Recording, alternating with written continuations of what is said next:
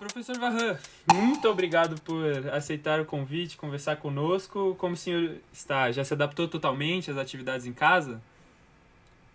Tá bem, eu tenho atividades externas também, né? Não dá para ficar sempre em casa, porque a, por quem tem um cargo que eu tenho, de vez em quando tem que ter até ações presenciais que tem que, fazer, tem que, tem que participar. Mas uh, o trabalhar em casa e nesse, com essas dificuldades todas acabam fazendo com que a gente trabalhe muitas horas. E, de fato, eu estou muito, me sentindo muito mais cansado do que quando eu trabalhava no escritório. e as aulas da universidade já voltaram ou elas ainda continuam à distância? As aulas uh, continuam à distância. Continuam à distância? Esse semestre nós deixamos à distância. Uh, as aulas experimentais e práticas retom retomam no começo do ano que vem. Janeiro, fevereiro, março. E, e, vamos esperar como continua a pandemia, porque você vê que uh, nós temos campos uh, em diversas cidades e de vez em quando nós estamos tendo surpresas agradáveis. A cidade está tendo problemas. Hoje você viu que Ribeirão Preto voltou a, a fase laranja. Isso é preocupante. Agora, pouco a pouco, estamos retornando à atividade de pesquisa, estamos retomando uh, pouco a pouco, logicamente, com distanciamento, com, uh, com rodízio, essas coisas todas. Uh, algumas atividades da área da saúde experimentais, nós temos deixado os internatos, mas além dos internatos, algumas, algumas atividades que os alunos da área da saúde fazem, estão começando a retornar também. Enquanto não tivermos uma solução definitiva, a cura ou a vacina, não vai dar para viver uma condição normal. Sim. É, uh, bom, então, antes de começar a falar mais alguma coisa, eu queria que você nos contasse um pouco sobre você, sua carreira acadêmica, a posição que o senhor ocupa. Ah, eu sou, eu sou, eu, minha formação é em engenharia civil, eu sou engenheiro civil formado pela Escola Politécnica, eu fiz mestrado também na Escola Politécnica, meu doutorado é, é, é do King's College de Londres. Uh, eu, desde 1990, eu estou tempo integral na universidade, uhum. e eu entrei no tempo integral na universidade, eu fiz a carreira toda lá, uh, professor associado, professor titular, depois uh, fui convidado para ser vice-diretor da Poli, para fazer chapa com um dos candidatos. Aí, de vice-diretor, passei para diretor. Daí, eh, na hora que saí da diretoria, acabei ocupando a diretoria do IPT.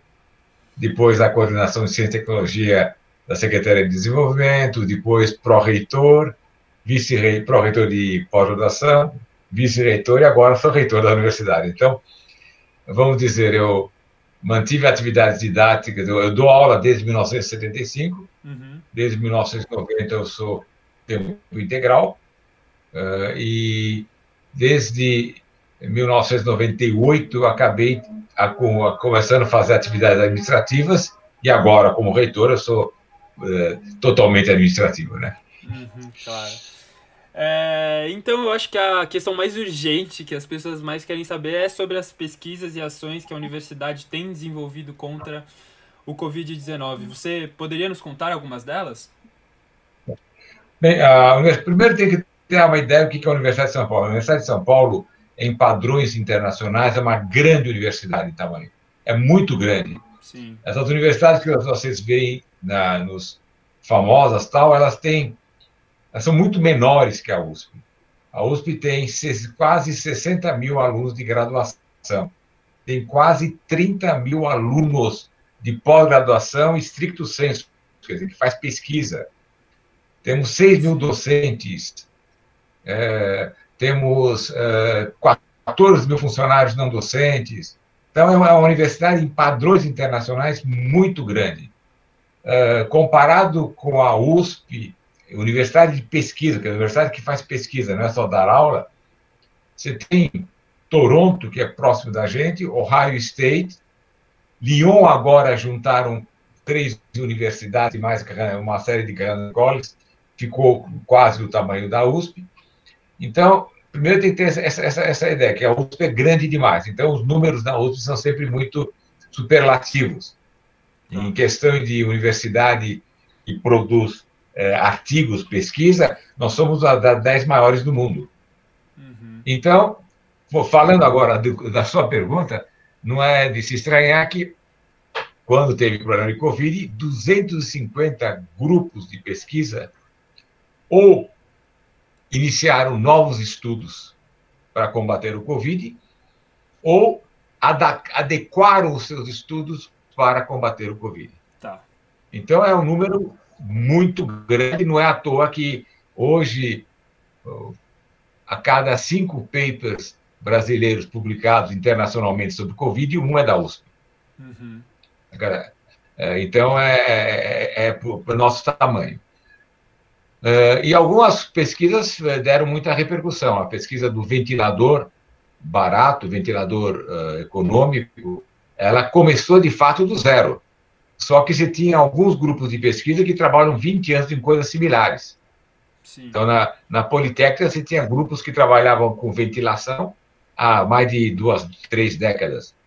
Você tinha na medicina grupos que trabalham com uh, estudo de ventilação humana e acho que a pessoa não sabe, mas muitas pesquisas foram feitas e muito, muito conhecimento que se usa no mundo todo sobre é, é, ventilação é, forçada dos doentes. Tem muita pesquisa da Faculdade de Medicina da USP. Uhum.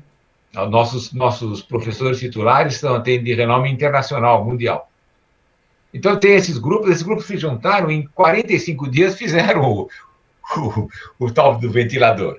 Depois levou, logicamente, levou dois meses, dois meses e meio para ser testado e, aprovado para ser usado uh, largamente. E, e, esses, esses testes também foram acelerados porque nós contamos com o apoio da, do pessoal de veterinária que fez os primeiros testes com animais para uhum. acelerar e conseguir passar para os humanos depois. Então, então isso demonstra a pujança da universidade. Mas também temos mais, quer dizer, a questão do sequenciamento da, do, geno, do genômico da, eh, do vírus, é, falaram que, que a USP fez em 48 horas. Está errado, fez em 24 horas. Só que o primeiro foi, deu, não deu certo, o pessoal achou que estava errado, fizeram o segundo, e o segundo, sim, tinham confiança e divulgaram. Isso por quê? Porque nós temos grupos fazendo genoma, genomas uh, desde o começo desse século, então, mais de 15 anos. Então, é, é um grupo muito bem experimentado que consegue pegar um outro problema e resolve. É, agora, é, saiu essa semana um detalhamento muito melhor da genética do, do, do, coronavírus. Saiu agora, essa semana, foi publicado no Lancet, acho que ontem, ontem, ontem. Aí você continua, você tem seis grupos lidando com vacinas, uh, diferentes formas, a questão da, da, do diagnóstico também. Então, surgiram alguns diagnósticos alternativos, eh, que são muito importantes, que se derem certo. E o legado vai ser muito importante para o conhecimento humano. E não é somente, eu quero frisar, não é só no ambiente da, da saúde pública.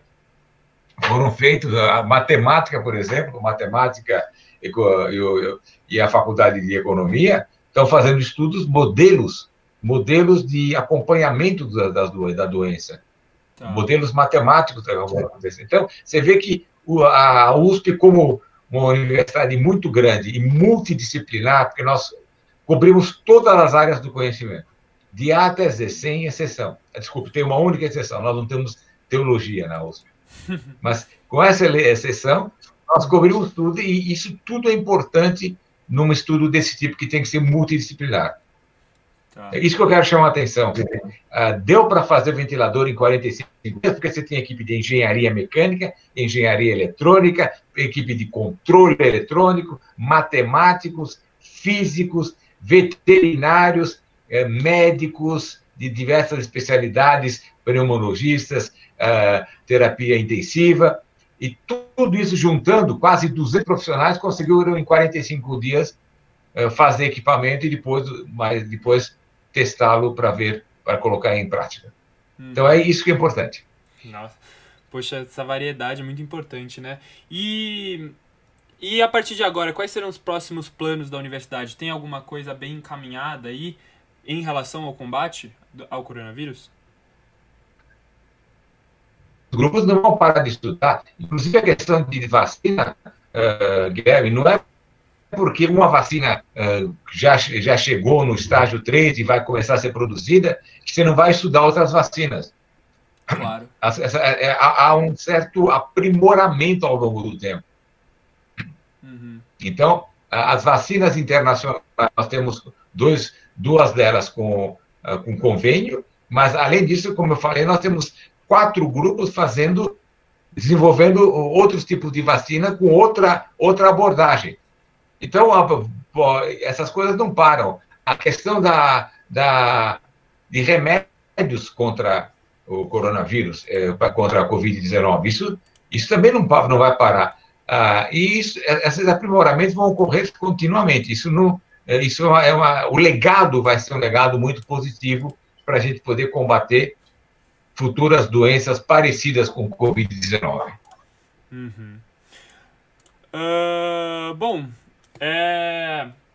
Agora, falando um pouco da situação atual do país, como que o senhor vê a posição e função da USP em um Brasil tão polarizado quanto o atual? Bem, a universidade é um locus de debates. É um lugar para as pessoas trazerem suas ideias, debaterem, divergirem e, e continuarem com as suas ideias. Mas é um locus de debate, não um locus de briga, de contenda, é sim de debate. Você traz, você tem a sua, sua posição. E a universidade está fazendo esse papel de discutir ah, as diversas posições e as diversas abordagens. Lamentavelmente, quando você vê essa, essa polarização, ela não é o fruto de um debate, ela, ela é polarização mesmo. É, quer dizer, eu, eu, eu sou palmeirense, você é corintiano, pronto, a gente não vai eh, chegar numa coro nenhum. Eh, apesar que no passado, eu sou do tempo, Guilherme, que a gente ia assistir o jogo juntos. Hum. Então ia, ia o palmeirense, corintiano, São Paulino, e era muito gostoso quando o seu time marcava gol contra o do teu, do teu colega que estava ao lado, que aí você podia ficar é, zoando o teu colega o jogo todo. Agora, nós, dizer, não tinha torcidas separadas, era, era, não tinha brigas, era, um outro tipo, outra realidade é, que, que nós tínhamos e que, lamentavelmente, nós perdemos com essa, essa polarização de, de, de, de ideias que surgiu, mas mais, mais do que ideias. Para mim, é, nós importamos aquela, aqueles, aqueles princípios de hooligans da, do Reino Unido para cá, e é a mesma coisa que eles fazem, faziam lá, que lá não fazem mais, acabou, acabou o hooliganismo lá, nós estamos fazendo aqui, em que o jogo é a coisa que tem menos importância. O que eu quero é brigar. Então, nada melhor que arrumar um jogo como desculpa para brigar e brigar sem saber quem é o outro. Né? É só brigar pelo gosto de brigar. É... E isso acontecer na política é perigoso, Guilherme. Isso é muito perigoso quando acontece isso chegar à política. Sim, sim. E, infelizmente, eu não vejo nenhuma discussão lógica, e sim discussões, é só ponto de, colocar ponto de vista e quem não concorda é meu inimigo. Ponto final. É verdade. É, bom, vamos mudar um pouco de assunto aqui. Recentemente foi anunciado o começo das inscrições da FUVEST, que vai acontecer em fevereiro do ano que vem, né? E eu acho que é, com certeza o vestibular é uma das maiores preocupações entre pessoas da minha idade, nos seus 16, 17 anos por aí. E nos últimos anos tem crescido aqui no Brasil a prática de adotar outras etapas de processo seletivo, seja entrevistas, dinâmicas em grupo, carta de admissão, por exemplo.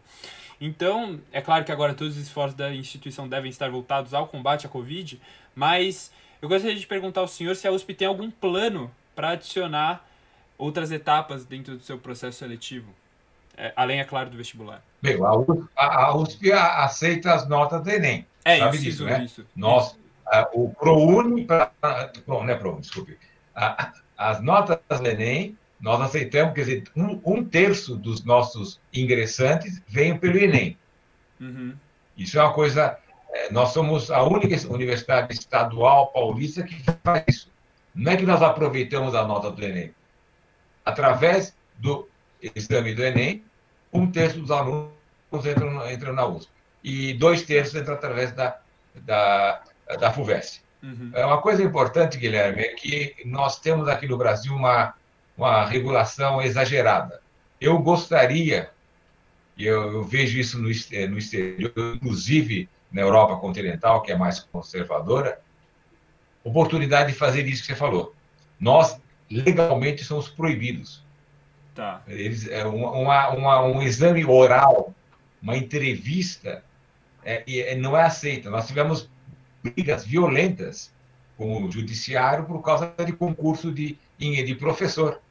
Eles não queriam deixar a prova, uma, uma prova didática num concurso de professor, dizendo que isso era, era muito subjetivo. É, nós chegamos a esses ridículos.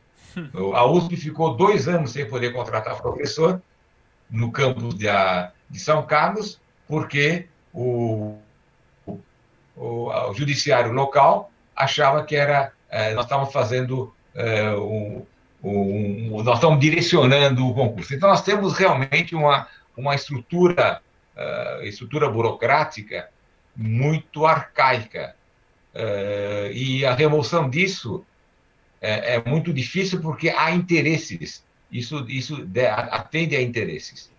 Se não atendesse interesses, já teriam sido alterados.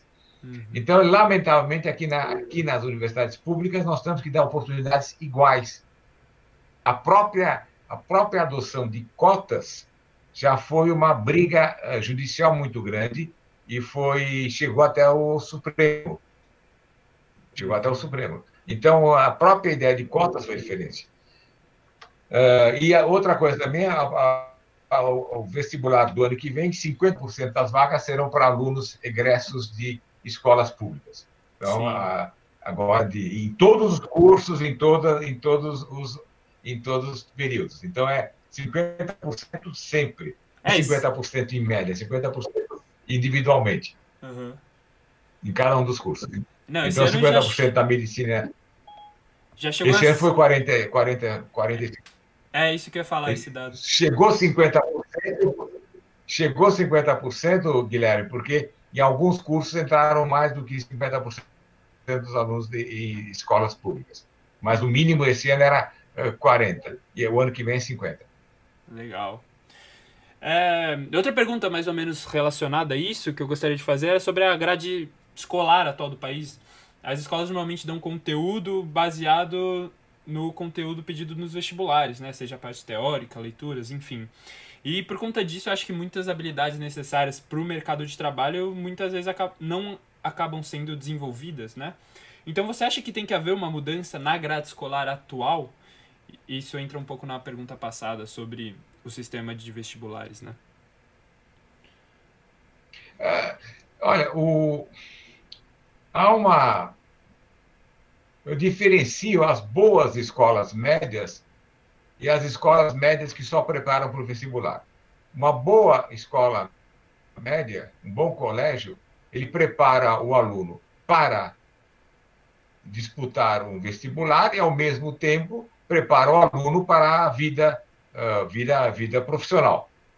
Uhum. Agora, algumas escolas é muito mais simples você preparar o aluno para fazer o, a prova do vestibular. Sim. E é muito mais tranquilo, muito mais fácil. Você, você já sabe a, a orientação. Uh, nós, nos vestibulares, a gente tenta criar, ser mais criativo. Uh, já há vários anos, a FUVEST faz questões multidisciplinares para exigir que o aluno pense um pouco mais uh, sobre isso. Tem várias coisas sendo feitas. Há uns 10 anos atrás, teve uma ideia, o começo do Enem, Enem não era uma prova de conhecimento, era uma prova de habilidades. Então, é, o aluno tinha que demonstrar capacidade de raciocínio. Mas, na hora que o Enem foi usado para entrar na, na, na universidade, aí havia necessidade do aluno ter uma formação mínima para poder continuar acompanhando o curso. Senão, ele não conseguia acompanhar o curso. Aí, o Enem foi distorcido também. Mas o início do Enem era essa ideia, de avaliar o aluno pela sua capacidade de raciocínio. Uhum. Acabou sendo deturpado porque está sendo usado para ingressar na universidade. Não adianta você entrar numa faculdade de engenharia se você não conhece, uh, se você não tem, uh, vamos dizer, os conhecimentos sólidos de matemática e física. Uhum. Não adianta entrar numa faculdade de medicina se você não tiver os conhecimentos sólidos de química e, e, e biologia e assim por diante.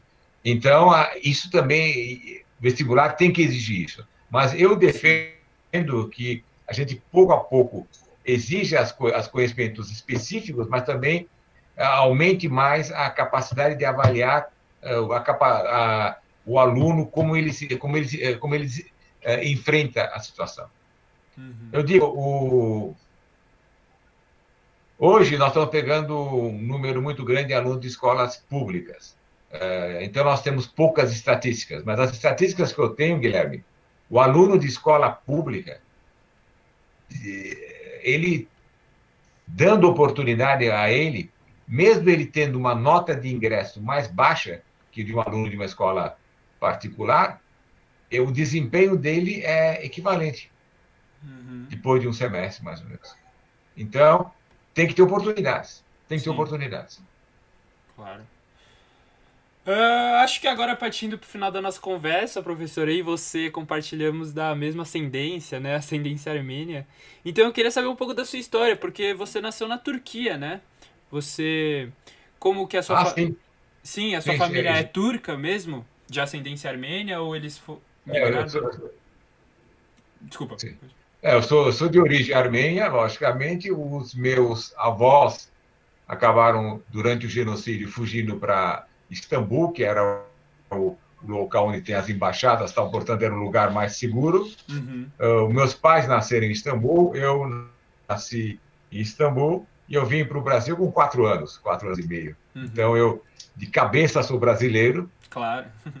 É, e então eu eu, eu, é, eu cresci no Brasil, uhum. cresci no Brasil. Eu eu, eu, eu, eu já, já já falei até com o seu pai, eu eu o que eu prezo mais do Brasil, o que eu gosto mais do Brasil, é em toda a minha carreira profissional, seja na iniciativa privada, seja na, na, no próprio governo, no próprio poder, poder eh, público, eu nunca tive nenhuma vez algum, eu nunca senti nenhuma vez algum preconceito por eu não ser brasileiro nato.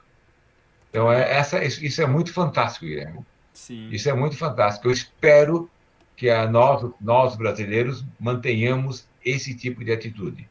Uhum. Uh, eu fico muito preocupado quando nós vemos, a gente, eu vejo alguns, alguns, algumas manifestações uh, uh, racistas aqui dentro do país, fruto de, de novo, de importação de, de coisas ruins do exterior, mesma coisa que eu falei que nós importamos os hooligans do Reino o, o hooliganismo do Reino Unido, nós também estamos começando a importar o, métodos racistas xenófobos é, e coisas similares, isso é muito ruim. O Brasil teve, tinha uma peculiaridade, é uma particularidade muito importante.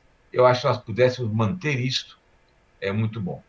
E esse é o segredo do país, em que você tem uma mistura de raças, de fato uma mistura de raças, e essa mistura de raças acaba formando uma, uma sociedade mais é, é, de uma visão muito mais ampla.